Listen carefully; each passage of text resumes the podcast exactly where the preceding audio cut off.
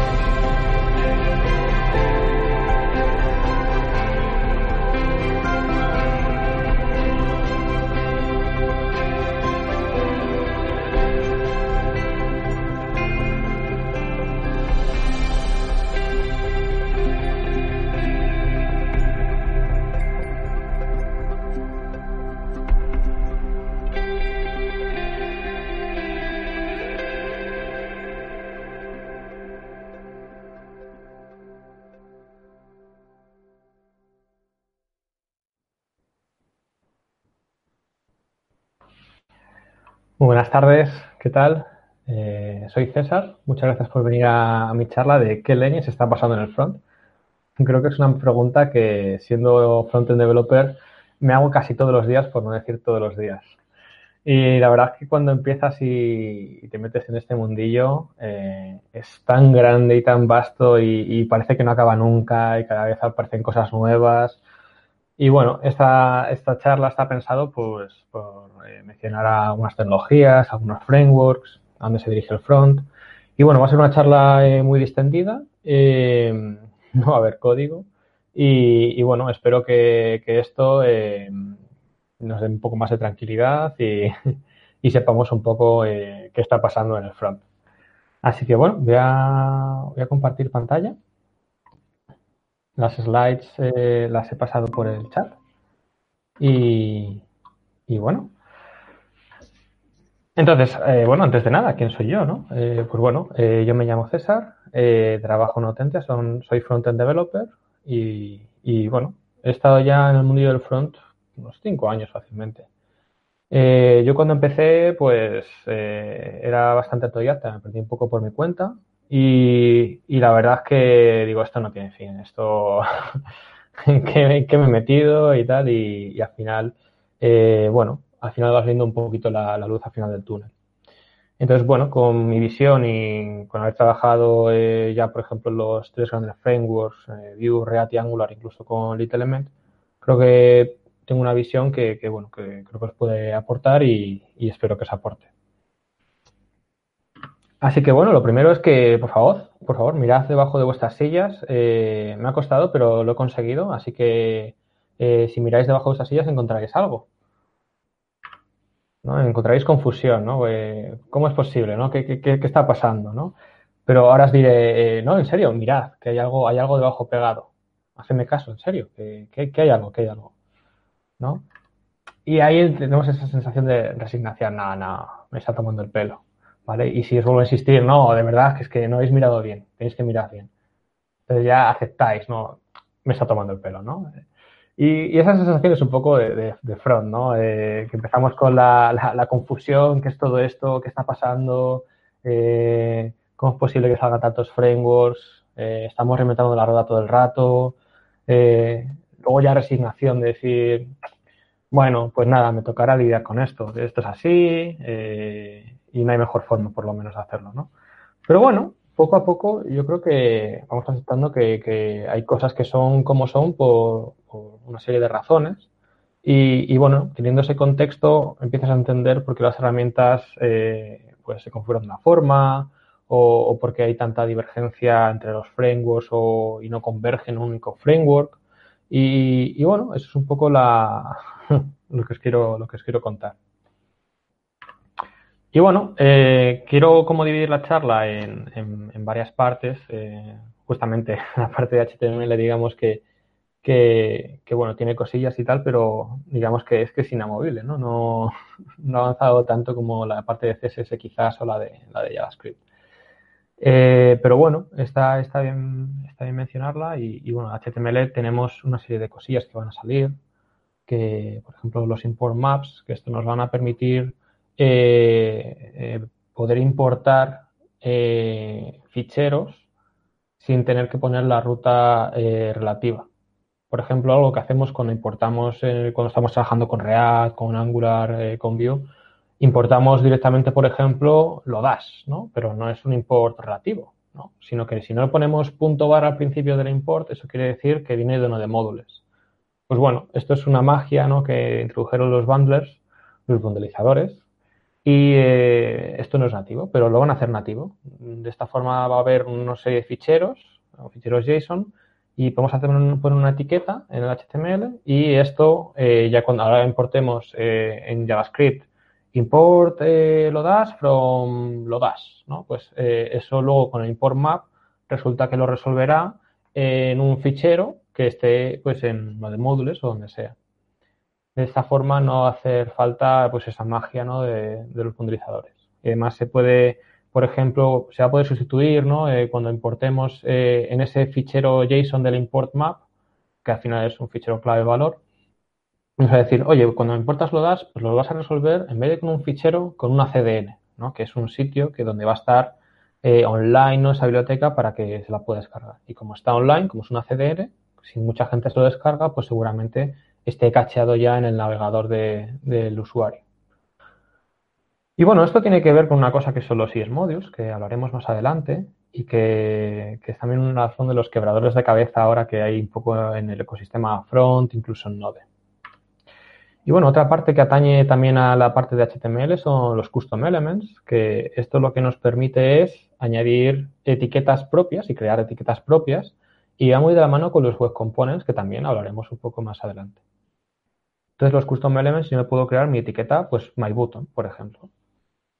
Entonces, eh, todas estas cosillas que, salen, al final lo que propician es que el uso de los web components, que, lo comentaba antes, hablaremos más adelante, eh, faciliten el poder crear aplicaciones web sin tanta magia de bundelizadores y demás. Porque sí que es verdad que cuando comienzas una aplicación web tienes un montón de decisiones que tomar y si no usas algún framework que te genere ya una plantilla o una serie de configuración, es, un jaleo, es un, es un lío. Entonces, em, el comité y JavaScript en general se, está moviendo hacia, hacia, esa idea de, oye, pues eh, quiero hacer aplicaciones web y no quiero comerme la cabeza con, tomar decisiones que son muy complejas, ¿no? Yo quiero que las cosas, pues, funcionen de fábrica, ¿no? Entonces, eh, los import maps, custom elements, web components van un poco por esa línea.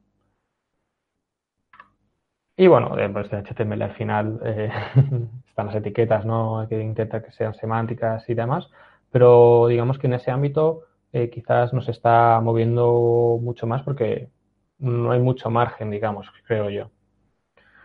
Sin embargo, vamos a la parte de CSS y, CSS sí que, sí que está habiendo un montón de, movimiento y, de hecho em, CSS se está convirtiendo, bueno, y de hecho es un lenguaje de, programación como tal, ¿no?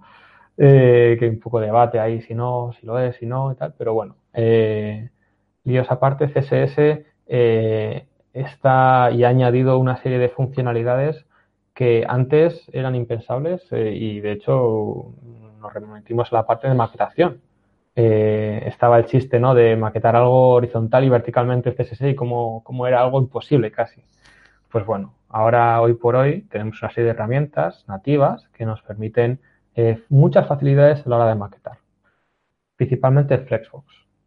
Flexbox es una herramienta nativa, eh, todos los navegadores modernos lo soportan, incluso Explorer 11, y eh, me permite muy fácilmente alinear cosas en una dirección.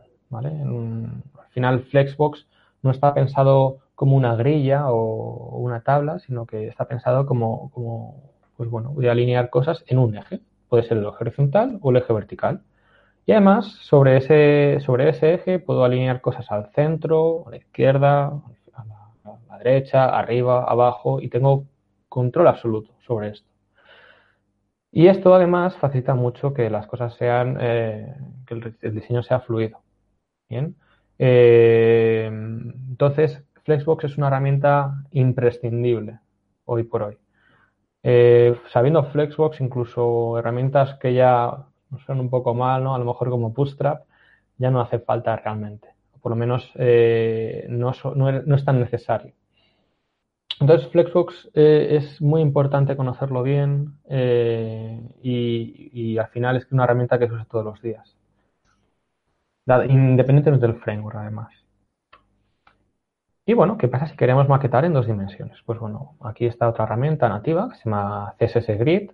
Igual está soportado en este Explorer 11, no lo tengo claro, pero los navegadores modernos desde luego. Y CSS Grid me permite maquetar en dos dimensiones. Es decir, que pues puedo hacer grillas, puedo definir columnas, puedo definir filas y es muy, muy, muy, muy potente. Bien. Puedo incluso definir cómo se debe comportar cuando añado un elemento a una fila que todavía no existe. Eh, puedo incluso mm, asignar ciertos elementos, ciertas áreas y luego en la grilla definir, oye, pues este elemento se va a pintar en la primera columna y va a ocupar tres columnas o tres filas. Tengo un control muy, muy, muy eh, granular de todas las eh, de todo lo que puedo hacer para, para maquetar eh, una grilla. Aunque lo he dicho, yo principalmente uso, uso Flexbox, pero al final me resulta más sencillo y, bueno, Grid sí que solventa muchos problemas a la hora de, de, pues de maquetar pues, lo que son ya grillas. Pero digamos que la estructura principal de la página es usar Flexbox. Pero vamos, estas dos herramientas es muy necesario conocerlas y eh, aportan muchísimo valor. Y lo bueno es que son nativas, no hace falta incluir una dependencia eh, y bueno, va a funcionar en todos los navegadores, eh, en este caso ya modernos. Y bueno, también tenemos una herramienta eh, también imprescindible que son las Custom Properties. Las Custom Properties me permiten introducir en CSS variables. Entonces, estas variables yo voy a poder definir una serie de pues, colores, eh, espaciados, eh, cualquier cosa que quieras traer en una variable, pues lo puedo hacer. Y todos los sitios, por ejemplo, en un botón yo puedo decir, oye, el color es eh, el que sea el, color primario. Bien. Y si luego en esa declaración yo el color primario lo cambio, pues se cambiaría en todos los sitios. Y además las custom properties son muy potentes porque incluso se pueden cambiar en tiempo de ejecución.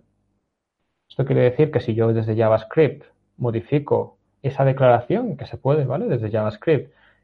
Entonces, en tiempo de ejecución, ¿vale? No hace falta que despliegue otra vez, no hace falta que compile de nuevo. Esas variables eh, se reflejarían en la pantalla en el usuario y serían modificadas, con lo cual son muy potentes. Es por esto por lo que si usamos SAS, que bueno, es una tecnología eh, que es un, es un preprocesador de CSS, que introduce, pues bueno, ciertas cosas que, bueno, hoy por hoy, eh, quizás con CSS nativo puro, pues eh, ya están solventadas. Pero bueno, SAS se sigue usando mucho y SAS lo que ofrece también son variables, pero estas variables no son tan potentes como las custom properties, ya que SAS necesita compilar. Con lo cual, si yo quiero modificar el tema de la aplicación, tengo que a lo mejor servir dos CSS distintos y bueno, no es tan óptimo. Entonces, bueno, en SAS sí que podemos seguir usando eh, custom properties. Pero, por ejemplo, una cosa que, echamos de menos y SAS eh, incluye son, por ejemplo, funciones de color. SAS tiene, pues, eh, una serie de funciones que permite, pues, modificar y añadir, por ejemplo, pues, opacidad a un color o hacer un color más tenue, más fuerte. Y bueno, eso que sepáis que, que llegará a CSS. Hay una especificación nueva para añadir funciones de color a CSS. Y bueno, cuando llegue, pues lo tendremos también en CSS. Incluso mucha gente le gusta eh, una funcionalidad que tiene SAS y es que puedo yo anidar clases de CSS. Tengo mi clase foo y dentro pongo clase bar, ¿vale? Y eso se compila, digamos, al selector .foo espacio .bar. Entonces es algo bastante común eh, y bueno, eh, SAS ofrece eso pues bueno, CSS también tiene otra, otra propuesta para añadir eso de forma nativa. A mí personalmente prefiero evitarlo porque considero que acopla eh, mucho la estructura de CSS con la estructura de HTML. Entonces, bueno, es una funcionalidad que, prefiero, prefiero evitar, pero bueno, ese es otro tema. las Custom Properties, de la mano con Flexbox y Grid, hacen que la maquetación en el front sea muy fácil. No haga falta eh, frameworks y, es todo, todo nativo. Entonces, estas CSS tecnologías para CSS eh, son muy bienvenidas. Y bueno, ahora está, haciendo, habiendo mucho movimiento con el CSS funcional. y bueno, eh, básicamente el CSS funcional lo que permite es que yo tenga una serie de clases utilitarias. De hecho, tengo muchas, muchas, muchas, muchas. Donde, por ejemplo, tengo P10. Y eso significa que esa clase, pues cuando la pones en un elemento, pues añade un padding de un, valor. ¿no? Y luego tengo P4. O eh, BR de border radius 5, ¿no? Y se añade un border radius. Entonces, al final yo en el HTML puedo tener muchas clases eh, utilitarias, ¿vale? Y, digo muchas, ¿no?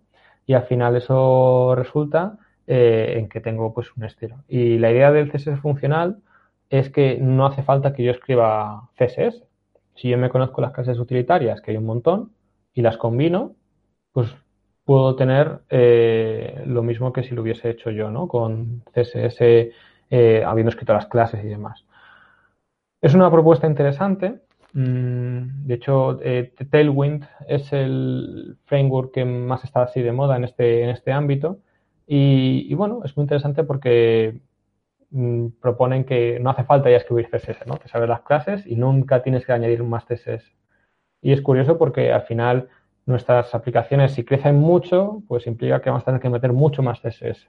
Y modificarlo va a ser muy complicado.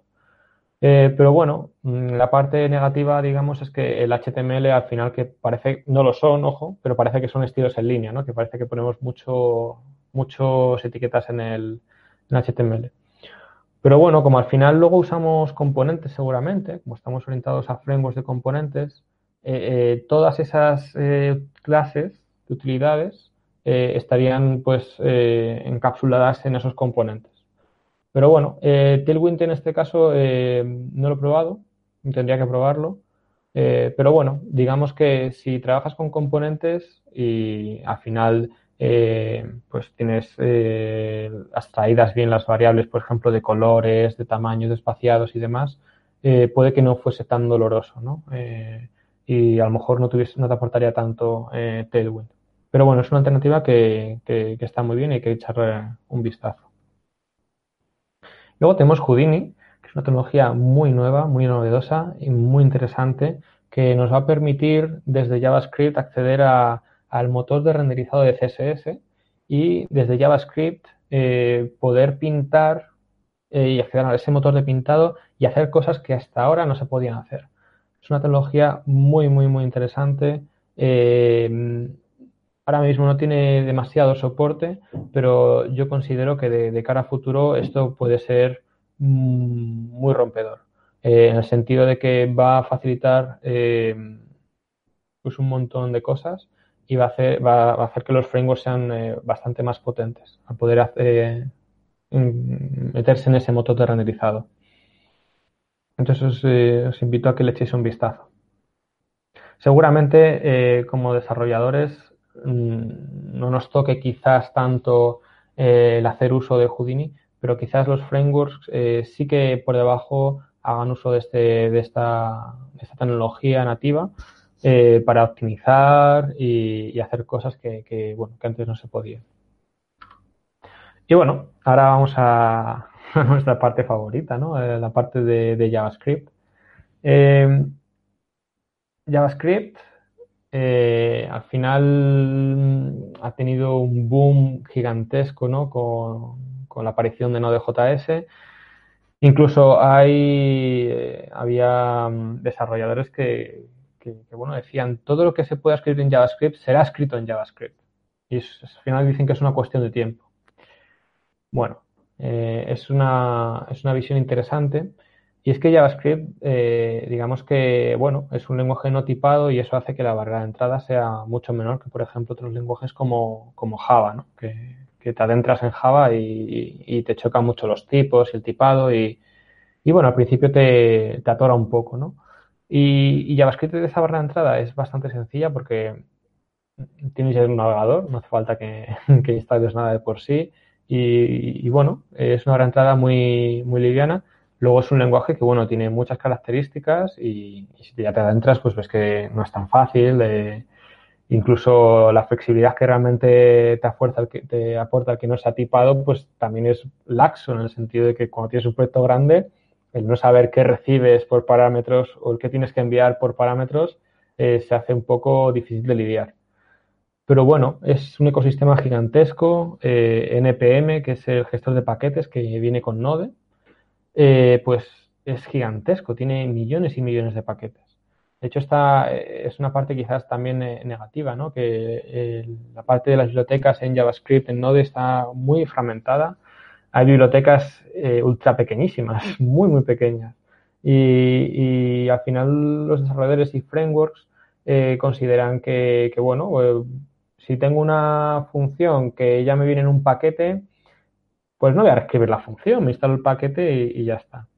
Y bueno, eso también hay que tenerlo en cuenta porque esto ha supuesto también problemas muy grandes, sobre todo cuando ha habido paquetes que los han secuestrado o hackeado y han introducido código malicioso y eh, al final una dependencia muy pequeñita que se usa en otras dependencias, que luego se usan dependencias más grandes y luego que se usa en una dependencia muy grande, como por ejemplo a lo mejor Babel o Webpack, o Webpack pues supone un problema porque está siendo usada por millones de desarrolladores y desarrolladoras.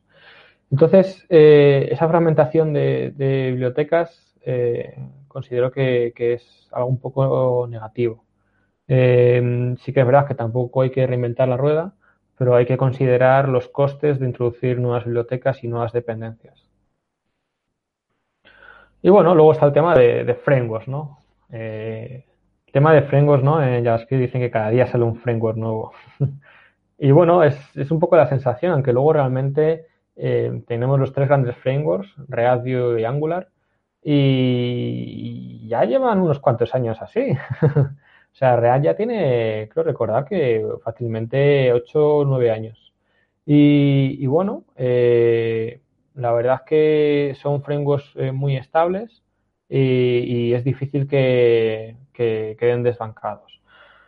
Aún así, con la nueva aparición de los web components, eh, esto no quiere decir que, bueno, el día de mañana los web components a lo mejor están integrados dentro de React, Vue y Angular. Incluso Vue y Angular ya pueden de alguna forma renderizar a Web Components y su API es bastante parecida a los Web Components. Y hay ciertas ahí, eh, hay ciertas partes que, bueno, que parece que están sincronizadas. Entonces, eh, los Web Components, para quien no lo sepa, es una forma nativa de crear componentes que están totalmente encapsulados en la web. Es decir, yo tengo un Web Component que yo me creo y tengo otro Web Component que a lo mejor tiene el mismo, la misma clase de CSS, pero no, se no afectan entre sí. Y eso es debido al Shadow DOM, que es también una API nativa de los navegadores que se puede habilitar sobre los web components. Entonces, esto lo que me hace es que tenga componentes totalmente encapsulados, donde yo no puedo meter y, tocar cosas. La única forma de modificar, de modificar por ejemplo, eh, estilos visuales de un web component es eh, pasándole custom properties. Las custom properties sí que atraviesan ese Shadow DOM. Entonces, eh, creo, considero que los frameworks eh, llegarán a un punto en que empiecen a compilar a, web components. Por el simple hecho de que al hacer esto mm, va a ser nativo y va a haber que servir menos código al cliente. Porque los web components ya tienen mucha, pueden tener, ya pueden tener mucha lógica de, renderizado y, eso se lo quitas del framework, ¿no? Y bueno, eh, en este ámbito eh, hay frameworks nuevos que han aparecido como interesantes, por ejemplo, como Svelte, eh, pero bueno, tampoco hay demasiado movimiento hoy por hoy. Eh, los tres grandes frameworks están muy asentados y, bueno, siguen innovando mucho. En este caso, por ejemplo, React incluso ha sacado ahora hace nada, que parece ¿no? que estamos volviendo al inicio. React ha sacado los server components ahora mismo, ¿no? Me permite crear componentes de React y marcarlos para que algunos sean realizados en el servidor y otros en el cliente. De la forma que está renderizado en el servidor, pues contará con mejor performance, ya que el cliente no tiene que renderizar y ejecutar tanto JavaScript y tendrá mejor SEO. Al ser al final generado, pues lo que sirve al cliente es HTML puro. Con lo cual los motores de, optimización de los navegadores, o sea, eh, los motores de SEO, ¿no? Eh, las arañas, por ejemplo, de Google y demás, eh, tendrán, no tendrán que evaluar el código JavaScript para ver qué pinta tiene la página web. Entonces hemos vuelto al pasado, ¿no? Pero bueno, en este sentido eh, creo que es una mejora sobre lo que antes había, por ejemplo, como podría ser con PHP o las JSPs, dado que ahora estamos utilizando tecnologías del front como tal para generar estos componentes que aunque se rendice el servidor, pues siguen estando con esas tecnologías de front con lo cual lo, que lo considero muy interesante. Y bueno, eh, realmente de frameworks, eh, la parte que quería mencionar es que eh, mucha gente dice, oh no, sale muchos frameworks y tengo que reescribir mi aplicación y tal. Bueno, una cosa que ocurre mucho en el front es que no planteamos una arquitectura donde separamos la vista de lo que son la lógica de negocio y, y demás. Y diréis, jope, pero si es que en el front todo es presentación. Sí y no. ¿vale? En el front eh, se ha vuelto muy complejo. Entonces, el front eh, tenemos ahora, por ejemplo, gestión de estado, eh, gestión de roles y permisos. ¿vale? Y aunque sea algo que también tiene que estar replicado en el back, en este caso, por ejemplo, la gestión de roles y permisos, es buena experiencia de usuario que si un usuario no puede clicar un botón, pues que ese botón esté bloqueado, ¿verdad? Pues esa lógica está en el front. Y esa lógica, eh, claro, no puede estar en los componentes de React o de Vue o de Angular. Tiene que estar separado. Porque si yo mañana me cambio de framework, la lógica de ocultar o de deshabilitar un botón no debería cambiar.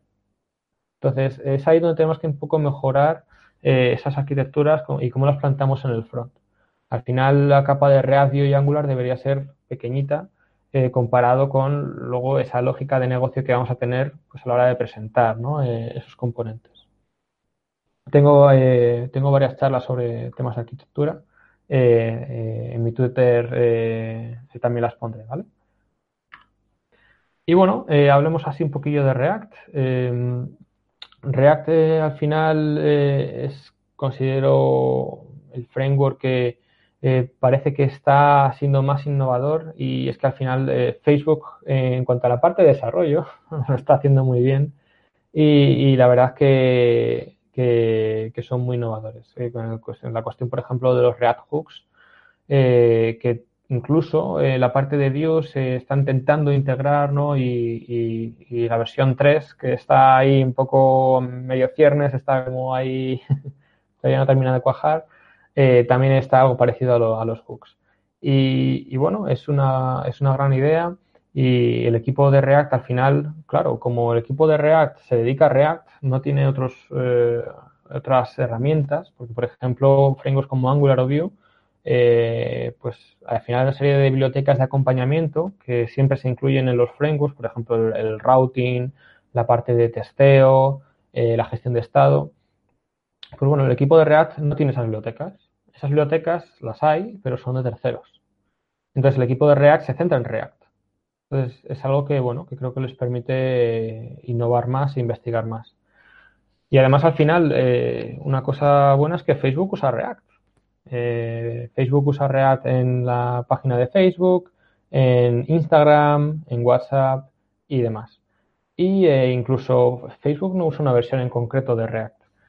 Facebook usa la rama master de GitHub del repositorio de React. Si suben algo a master en ese repositorio y se cargan esa rama, aunque no hayan publicado una versión, Facebook en producción se les cae. ¿vale? Entonces, eh, tienen que tener mucho cuidado y, lo tienen, ¿no? Porque al final eh, están comiendo su propia comida de perro, ¿no? Que es un término que se dice cuando tienes un producto y lo usas. Entonces es, algo que, bueno, que aporta mucha confianza. Porque por otro lado, eh, Angular al final, ¿qué productos usa Google, no? usa Angular en Google. Entonces, pues bueno, es, un poco que da para pensar. Y ya bueno, hablando de Angular, eh, Angular eh, creado por, Google, ahora mismo, por ejemplo, considero que, están viendo cómo simplificar el framework. Por ejemplo, en el roadmap eh, están hablando de quitar los módulos que hay como tal de Angular, es decir, que no haga falta declarar un fichero module y creo que eso va, a simplificar bastante. Porque una de las quejas que tiene la mayor parte de la gente es que cuando se meten con Angular les parece muy complejo. Y sí que es verdad que Angular eh, de los tres es el que más framework parece. Los dos son más bien tipo bibliotecas, donde puedes añadir más eh, eh, herramientas para convertirlo en un framework como tal. Angular ya te viene con todo esto de serie. Esto implica que el equipo que desarrolla Angular tiene que centrarse en más cosas. O sea, tiene más, más que desarrollar, más, más superficie de desarrollo.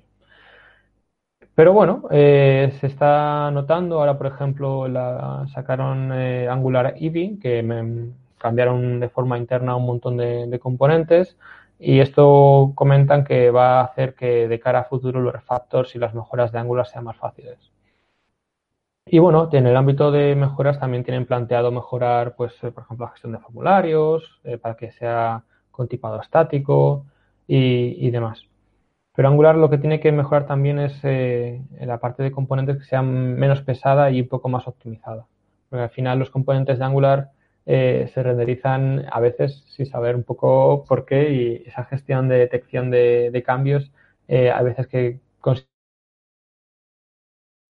y bueno, la parte de, Vue está teniendo mucha atracción. sí que es con la parte de Vue a la parte 2 a la parte de Vue 3 están teniendo ahí llevan en desarrollo bastante tiempo, ya que han cambiado y han reescrito el framework de cero. Y, bueno, están ahí viendo cómo, lo introducen. Y bueno, básicamente la versión 3 eh, está hecha en TypeScript, eh, por supuesto, y ofrece mejor soporte a TypeScript. Y bueno, lo interesante de esta versión es que incluye algo parecido a los hooks de React. Entonces, los hooks de React eh, nos ayudan a mejorar ese modelado de estado que hay, esa relación de estado que hay con los componentes e incluso sacar ese estado fuera de los componentes, que es una cosa que antes en React y en Vue dolía porque había que hacer una serie de componentes que renderizaban componentes, que son los high order components, o tenía render props, un poco complejo. Con los hooks han simplificado bastante. Así que bueno, eh, habrá que ver cómo evoluciona Vue.js y, ver cómo, cómo, integran la parte de los hooks y, demás. Y bueno, le están dando bastante caña al testing, por ejemplo, eh, dado que Vue y React eh, están alineados en ese sentido y es que usan una biblioteca que se llama Testing Library, que hablaremos también en la parte de testing de esta charla, y, considero que, es un acierto. Y, luego más adelante os explicaré, os explicaré por qué.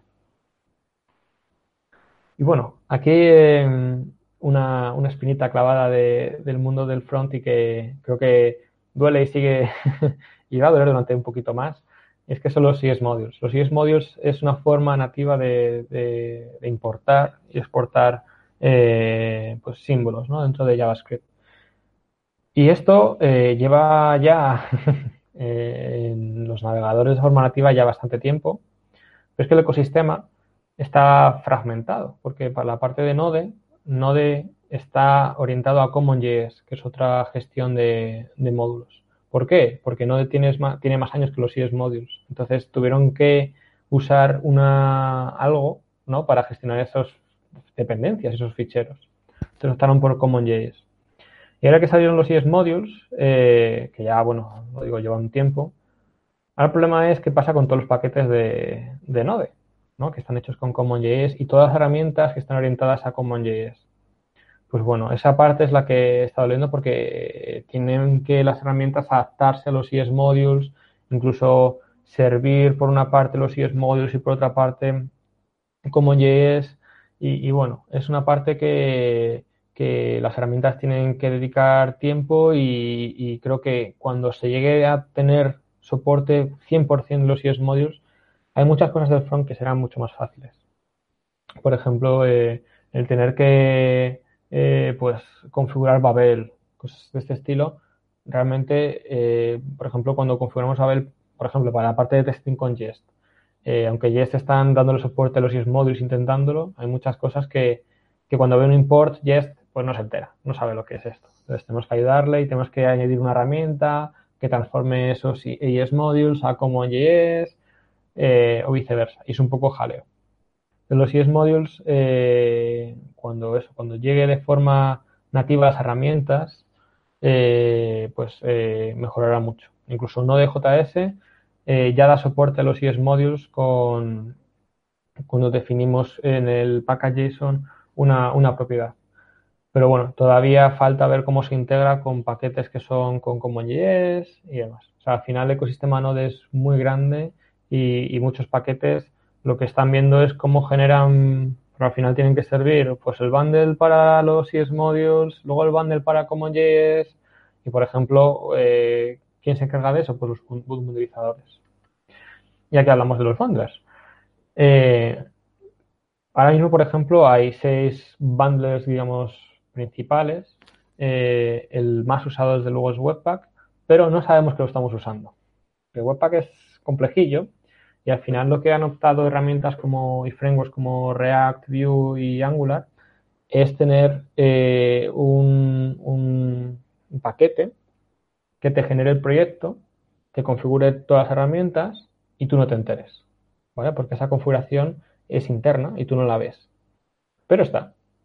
Y es una buena forma, eh, pues bueno, de solventar el problema de la complejidad a la hora de crear aplicaciones en, en el front. pero eso no, no quita el problema. El problema sigue siendo que, como hay ciertas herramientas que no se comportan bien con los ES modules, hay que transpilar, hay que hacer cosas eh, demás, pues, pues bueno, alivia un poco eh, eh, la enfermedad, pero no, la cura, ¿no? Y bueno, principalmente se usa Webpack, Angular, eh, ahora está con un, bundler ahí propio, se llama Vite, pero creo que por debajo también usan, usan Webpack. Entonces Angular y React usan, usan Webpack por debajo. Y al final los bundlers lo que hacen es, eh, bueno, yo tengo muchos ficheros donde exporto e importo cosas y el bundler al final lo que hace es lo junta en un único fichero. Porque al final para los navegadores es mucho más fácil tener que hacer menos peticiones para resolver eh, menos ficheros. Porque si no, luego son en cascada. Si yo pido el fichero A y el fichero A depende del fichero B y el fichero B depende del fichero C, eso tengo que resolverlo en cascada. Entonces es más eh, óptimo tener un bundle e incluso se pueden partir herramientas como Webpack y demás bundles ofrecen la posibilidad de generar varios bundles y cargarlos dinámicamente cuando navegues una ruta donde se use esa parte de, JavaScript. Y bueno, eh, digamos que los bundles yo no creo que desaparezcan, pero, pero bueno, estaría bien que fuesen un poco más eh, transparentes, ¿no? que no, no hiciese falta tanta configuración y que asumiesen, ¿no? como lo hace muchas veces Parcel. Parcel asume que quieres bundleizar, que quieres optimizar tu código y, bueno, estaría bien que hubiese una forma mm, común, nativa o incluso, digamos, de, gestionar esto para, para, quitar esa fricción, ¿no? A la hora de empezar un proyecto de front, pues tener que configurar siempre un bundle. Por ejemplo, eh, Rollup es la herramienta que se usa principalmente para, para eh, los paquetes para generar esos distintos bundles, ¿no? Para, pues un bundle para ES Modules, otro bundle para Common.js, otro para Require.js, que es otro tipo de gestión de módulos. Y Rollup ya se encarga de eso, ¿vale? Y también incluso es estas herramientas de Facebook. Y bueno, luego ahora están estas tres herramientas, estos tres bundles, siendo un poco rompedores eh, en el sentido de que son mucho, mucho más óptimos. Eh, principalmente ESBuild. ESBuild eh, no está hecho en JavaScript, está hecho en Rust, creo recordar, y eh, lo interesante es que como está hecho eh, en código más nativo, ¿no? Que, JavaScript es mucho más rápido. Y, bueno, hay que ver cómo incluso a lo mejor más herramientas empiezan a tomar esta alternativa para, para ciertos paquetes.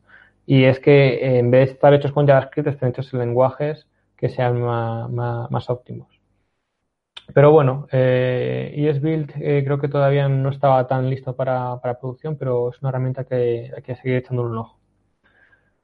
Y bueno, está luego Snowpack, que la, idea de Snowpack es que basarse en los estándares y como al final en desarrollo estamos de forma local y, si hacemos y nos apoyamos en los ES modules, no hace falta hacer un bundle en desarrollo, porque a diferencia de, Webpack y Parcel, eh, Snowpack cuando estás en desarrollo, cuando tú guardas eh, un fichero que estás tocando en JavaScript, Snowpack no coge y bundleiza todo, genera ese fichero y luego ya recarga la página web para que tú veas ese desarrollo ¿no? local que estás haciendo.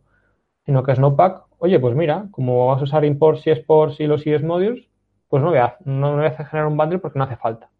Y por eso en desarrollo Snowpack es mucho más rápido que Webpack y Parcel. Webpack y Parcel, cuando estás en desarrollo, aunque estés en desarrollo, cuando guardes un fichero JavaScript y lo hayas modificado, va a generar ese bundle. Y cuando tienes proyectos grandes, ese tiempo no te lo quita nadie. Y, Vite también va un poco por eso, por esa idea. Vite es del creador de, de Vue, de Evan Yu. Y eh, bueno, eh, eh, seguramente sea luego el, bundle que usen para Vue 3 aunque no descartaría que para la generación final del, bundle de producción eh, deleguen Webpack, que es un poco lo que hace Snowpack. Snowpack en desarrollo tiene su forma de hacer las cosas, pero luego al generar la bundle de, producción, pues puedes usar otra herramienta como Webpack. Incluso están pensando en usar eh, ESBuild. Entonces, Snowpack está más pegado a los estándares. De hecho, eh, con Little Element tienen eh, un, Create Snowpack App para, generar esas plantillas ¿no? y que no tengas que configurarlo. Y bueno, hay uno de Little Element y TypeScript que, contribuí y os animo que también lo, eh, uséis. Si falla, no es mi, no es mi culpa, ¿eh? Y bueno, de los creadores de Snowpack está Pika y es un poco esa, mm, esa, esa idea de usar los estándares.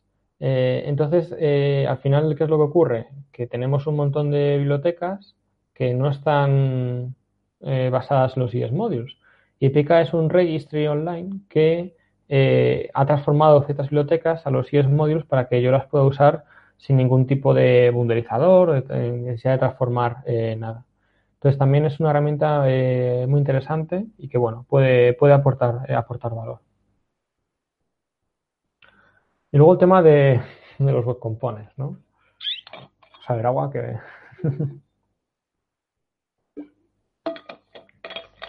los web components, em, o sea, considero que, que, era muy necesario que se introdujesen en el mundo de front de forma nativa y sí que es verdad que es una API a bajo nivel y que tenemos que tenerlo en cuenta. Los componentes no están pensados para usarlos directamente. Es una API a bajo nivel. Con lo cual, seguramente los frameworks como tal no, desaparezcan. Lo que sí ocurrirá es que haya recubrimiento, un recubrimiento ligero de los web components, por ejemplo, como ocurre con LitElement. Eh, pero bueno, eh, sigue habiendo ciertas eh, carencias que, bueno, que solamente el tiempo pues las irá sacando a la luz y las irán resolviendo. Por ejemplo, a lo mejor el tema de formularios, eh, el tema de server-side rendering, eh, incluso literalmente la nueva versión está planteando alguna solución para, para poder renderizar estos web components en el servidor y tener ese, esa mejora de SEO. Eh, y bueno, yo considero que a futuro lo que mencionaba antes, los frameworks lo que harán será de alguna forma usar eh, estos web components y eh, pues bueno, tener una especie de integración con ellos de tal forma que los frameworks rendericen y compilen a web components. Y hablando de compilar a web components, hay un framework que, por ejemplo, hace esto, que es Stencil. Stencil es una herramienta de los creadores de Ionic que me permite crear eh, web components y que compilara estos a componentes que puedo usar en React, Angular y Vue. Y además de generar los web components, porque la idea de los web components que se pueden usar en cualquier framework. Pero eh, Stencil añade una capita que mejora la integración y, bueno, es una herramienta muy interesante para, por ejemplo, hacer design systems que se puedan usar en cualquier eh, proyecto, ¿no? Con cualquier framework. Y bueno, TypeScript. TypeScript, eh, menos mal, ¿eh? Menos mal que metieron TypeScript, eh, que inventó TypeScript Microsoft. Bueno, bueno, bueno. JavaScript al final eh, yo considero que, es, muy laxo, ¿no? Entonces, para proyectos grandes se nota mucho cuando quieres hacer refactoring, cuando quieres evitar errores tan sencillos como equivocarte en una mayúscula, en una minúscula, cosas que son muy simples pero que no caes porque no el IDE no te ayuda, porque no te puede ayudar. Por lo menos no tanto como si tuviese tipado estático. Entonces TypeScript, eh, de hecho justo hoy sacaban la encuesta del estado de JavaScript eh, 2020 y TypeScript ha resultado ser la herramienta con mayor adopción este año y TypeScript sigue, subiendo y subiendo en el ranking de satisfacción de los usuarios. Eh, hasta creo que era un 90% de satisfacción. Y es, una herramienta que aporta muchísimo valor, nos facilita mucho la vida y eh, no la veo en ningún momento desaparecer. Sí que es verdad que si llegase a desaparecer, ojalá no, por favor. Quizás sería incluso porque se integre nativamente en JavaScript una forma de tipado estático, como por ejemplo hizo Python en su momento. De hecho, es una, una feature ¿no? que se, en, la, encuesta de 2020 de JavaScript se, pedía, que era la, propuesta, eh, la request de funcionalidad que más se pedía, ¿no? añadir tipado estático a JavaScript de forma nativa. Pero bueno, eh, lo interesante es que una vez tengamos tipado estático, transformar ese tipado estático a otro lenguaje y tal no sería muy complicado. Entonces, eh, TypeScript está haciendo un magnífico trabajo, incluso con la versión nueva de la 4.1 de TypeScript han hecho que se pueda tipar los strings de una forma muy interesante para añadir tipado estático a los template literals. Esto, por ejemplo, va a ayudar muchísimo a LitElement, porque LitElement, el HTML, se mete dentro del JavaScript, en este caso también de los ficheros TypeScript, y se incluye dentro de un template literal. Claro, la parte mala de eso es que el tipado estático no funciona, es un string, no todo completa y demás. Pero con la nueva versión de TypeScript eso funcionará. Tienen que hacer pruebas y integrarlo bien, pero es una, cosa que, me llama mucho la atención y a mejorar. Mucho, mucho, mucho desarrollo con Literal y frameworks orientados a eh, template literals y tag templates para la parte de maquetación y, CSS. Porque al final eh, React eh, usa JSX y, bueno, con TypeScript funciona de maravilla, por cierto. Em, pero bueno, al final eso tienes que ir a una serie de transformaciones, eh, compilarlo a funciones y demás, que ya se encarga el framework, pero bueno, digamos que podría reducir complejidad, ¿no? Si fuese directamente un string, pero tuviésemos las ventajas de poder tipar estáticamente ese string distintas partes. La otra tecnología en el mundo, en el ecosistema eh, de JavaScript está eh, WebAssembly. Esto, esto apunta a maneras. WebAssembly nos va a permitir ejecutar eh, código nativo en el navegador. tiene, por ejemplo, hoy por hoy mucha integración con Rust. Rust podemos compilar la WebAssembly, C podemos compilar la WebAssembly y me permite ejecutar ese código en el navegador con una optimización mucho mayor de la que podría tener al ejecutar JavaScript. Incluso esto lo que ocurrirá, yo creo, de cara a futuro, es que más lenguajes aparezcan en el ecosistema front y eh, no compilen a JavaScript, no transpilen, sino que compilen a WebAssembly y encima vayan más rápido que JavaScript. Eh, por ejemplo, Kotlin es un lenguaje de la familia de los creadores de JetBrains eh, y están mirando de incluir esa tecnología para compilar Kotlin a, a WebAssembly para ejecutarlo en el navegador. Y esto, por ejemplo, para, para aplicaciones donde hay que donde tienes, por ejemplo, motores de renderizado, por ejemplo, Figma, que Figma es una herramienta para eh, hacer eh, eh, diseño UI, es, una, es una aplicación web y está hecha con React, solo que la parte de, del canvas, donde pues pintas cosas y pones elementos y demás, eso se ejecuta con WebAssembly. Con lo cual parece que tiene una, un responsiveness súper bueno y, muy poca latencia y, parece mentira que sea una web. Y luego en el ámbito de los juegos, eh, ya que ha muerto Flash, ¿no? Pues habrá que sustituirlo por algo, ¿no? Entonces WebAssembly tiene pinta que va a traer de forma eh, nativa una optimización tan grande que para los videojuegos, por ejemplo, se van a ver, eh, les va a afectar en, un ámbito positivo. Y luego la parte de Node, no de, bueno, em, sigue ahí, no se va a ir a ningún lado. Eh, incluso están haciendo cambios eh, muy cambios estructurales muy grandes, por ejemplo, para el soporte nativo de los ES modules, que a partir de la versión 13 ya lo incluían sin ningún flag experimental. Eh, esto es una muy buena noticia y está favoreciendo el que se converja por fin a esa forma de eh, gestionar los módulos que son con los ES modules, que es la forma nativa, ¿no? Eh, basándose en la especificación. Y esto aporta mucho, mucho, mucho, mucho. Al final los módulos de, NPM serán creados en ES modules, no serán creados en CommonJS y esto va a permitir que los módulos de, de NPM, si son creados en ES module, se van a poder usar tanto en Node como en el navegador sin necesidad de tener que transformar nada de código incluso sin, que el creador de ese paquete se tenga que preocupar de generar varios bundles y, complicar eh, eh, todo.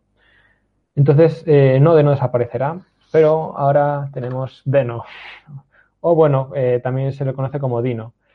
Y, Dino o Deno es una propuesta nueva del creador, bueno, no tan nueva, lleva dos años ya, del creador de Node. Y, bueno, es el, mismo creador y es basado en los errores que cometió con Node, pues decidió subsanarlos con, Dino. Por ejemplo, Dino se basa en los estándares siempre que puede, con lo cual este ya da soporte nativo a los ES modules. Eh, por ejemplo, se basa en Fetch. No, no tiene gestor de paquetes, como lo incluye Node, por ejemplo. Node tiene NPM. Y NPM eh, parece muy contradictorio, pero NPM es una empresa privada, mientras que Node es una organización ¿no? sin ánimo de lucro. Pero NPM es una empresa privada y es el que gestiona los, paquetes. Al final, ¿cómo sacan dinero? Pues de los paquetes privados. Pero bueno, la parte negativa es que, que hay empresa privada que gestione esos, paquetes y demás, pues no inspira mucha confianza. Y, Dino lo resuelve de una forma muy sencilla. No tiene gestión de paquetes. Entonces, ¿cómo, se, cómo, cómo importas un paquete externo? Pues con la, una URL, que es como se gestionaría de forma nativa con los IS modules. Los IS modules me permiten importar URLs directamente.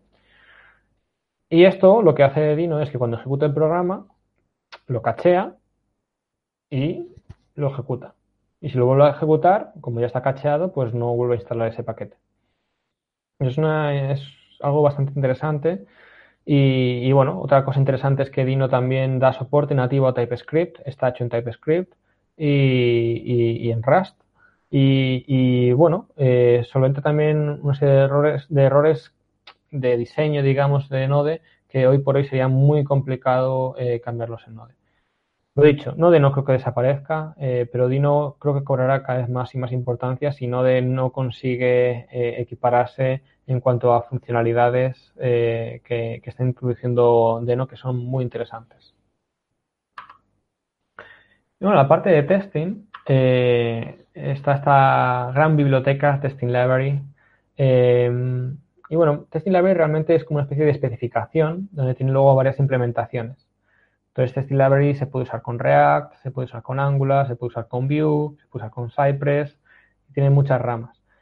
Y esta me, parece una forma brillante de resolver el tema de los test unitarios barra integración de, los componentes. Dado que estos tests están orientados mucho a cómo interactúa el usuario con la aplicación. Entonces, eh, Testing Library creo que cada vez cobrará más importancia. En React ya, lleva de forma nativa bastante tiempo y en Vue eh, se está haciendo también. Que la parte de testing en Vue eh, con el Testing Library que había antes del Vue Test Utils estaba un poco dejado de lado. Pero ahora, por ejemplo, un desarrollador aquí de español, Adrián Foncuberta, está promoviendo el uso del Testing Library con Vue.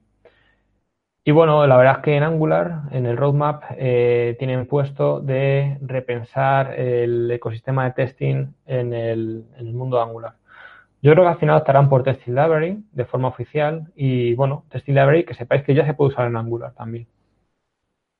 Y bueno, de esa parte, eh, Angular también tiene pensado, yo creo, eh, eso es lo que ponía en el roadmap, de replantearse las herramientas de testing. Y yo creo que al final estarán también por Cypress. Cypress está haciendo mucho y bueno, es un poco el sucesor de, Selenium.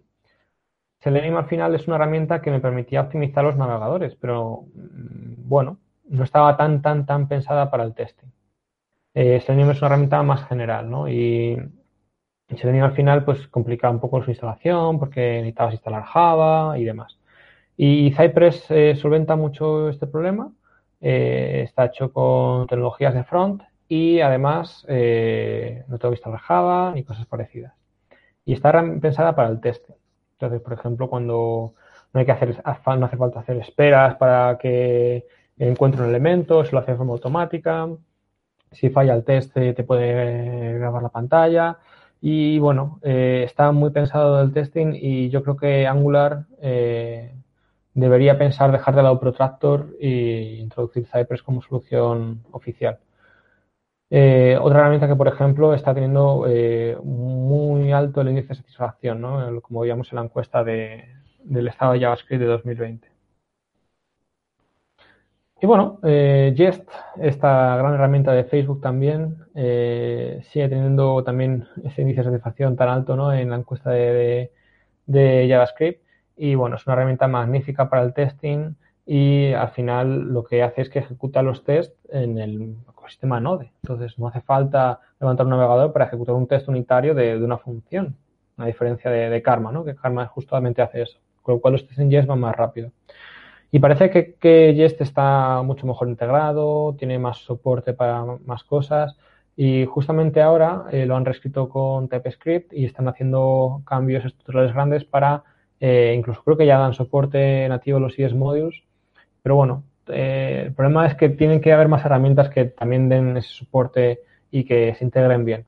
Eh, pero bueno, Jest sigue siendo caballo ganador y, no creo que, esto cambie. Entonces, Jest también una muy buena herramienta para hacer temas de testing unitario e integración. Y bueno, ya llegando casi al final de, la charla, pero más si me he extendido un poco. El futuro del mundillo front y un poquito de, también del back, ¿no? Con la parte de, Node y Deno, o Dino. Creo que es, Dino, el, creador lo dijo. Al final, em, esa sensación de que nada converge, que parece que cada esto el salvaje oeste, ¿no? Creo que ese sentimiento irá poco a poco menguando. Ha habido un, boom en el mundo JavaScript y, al final eso se nota eh, porque no había tanto soporte nativo eh, para lo que se quería hacer, lo que se pretendía hacer. Pero bueno, considero que el comité de, de JavaScript, el W3C, eh, ha hecho los deberes y se ha puesto las pilas y ha dejado unas especificaciones que favorecen el que las herramientas vayan a convergir, principalmente, por ejemplo, por el uso de los ES Modules o, por ejemplo, con los Web Components. Y creo que al final eh, esto facilitará mucho el uso de, y la creación de aplicaciones web. Incluso eh, mucha parte que ahora consideramos muchas veces nacer en JavaScript, con CSS se puede hacer y, facilita mucho las cosas. Y las herramientas, los frameworks como tal, eh, no desaparecerán. Considero que compilarán a Web Components y tendrán mayor integración con estos. Y, al final los componentes que podamos crear en React, en Angular, en Vue, eh, creo que incluso se podrían a lo mejor usar en, distintos frameworks. Y la parte de los bundlers eh, me gustaría que fuese más transparente y creo que al final se logrará, por ejemplo, con los import maps, que es una propuesta que veíamos que puede facilitar la parte de resolución de dependencias y, eh, bueno, eh, el futuro creo que nos espera eh, grandes mejoras en el mundo front y en la parte de back, ¿no? Con, Node y Dino y esperamos verlo pronto. Así que, bueno, como punto para ya para terminar, mencionaba que trabajaba en Autentia y bueno, Autentia sigue buscando compañeros y compañeras.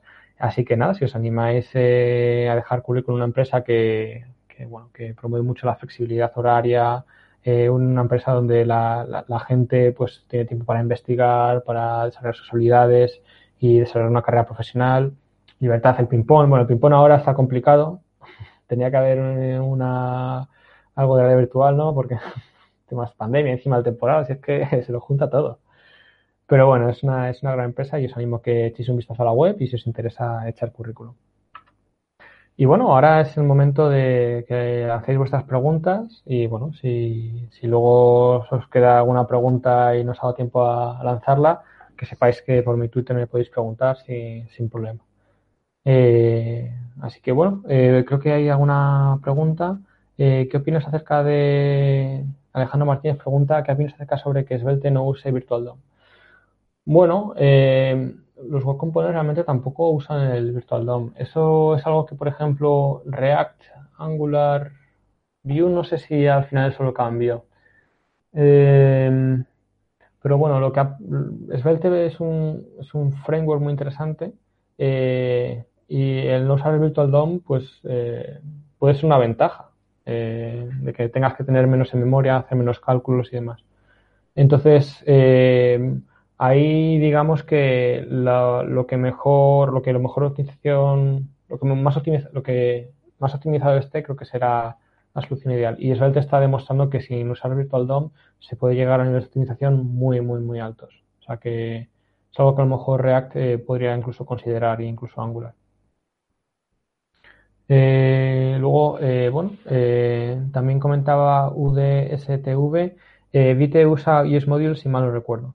Sí, para la parte de desarrollo eso, eh, eso es verdad. Para la parte de luego generar la build de producción, eh, creo que se apoyaba en alguna herramienta como, como Webpack, eh, que es un poco también lo que hace Snowpack. Que Snowpack también está considerando usar, dar la opción de dar a ESBuild esa delegación para que ESBuild genere la build de producción, con lo cual hacerlo mucho más rápido. Pero bueno, Webpack al final lleva un montón de años y es el banner por excelencia y está tan probado y tan testado que, que, bueno, tiene mucho soporte. Incluso Webpack 5 está incluyendo, ha incluido una, una funcionalidad muy interesante que son los eh, módulos federados, creo. Creo que se llama así. que bueno, que tiene que ver con el tema de microfrontends, que bueno, eso ya quizás da para otra charla. Así que, bueno, si no hay más preguntas, eh, por Twitter sin, sin problema. Y, nada, muchas gracias.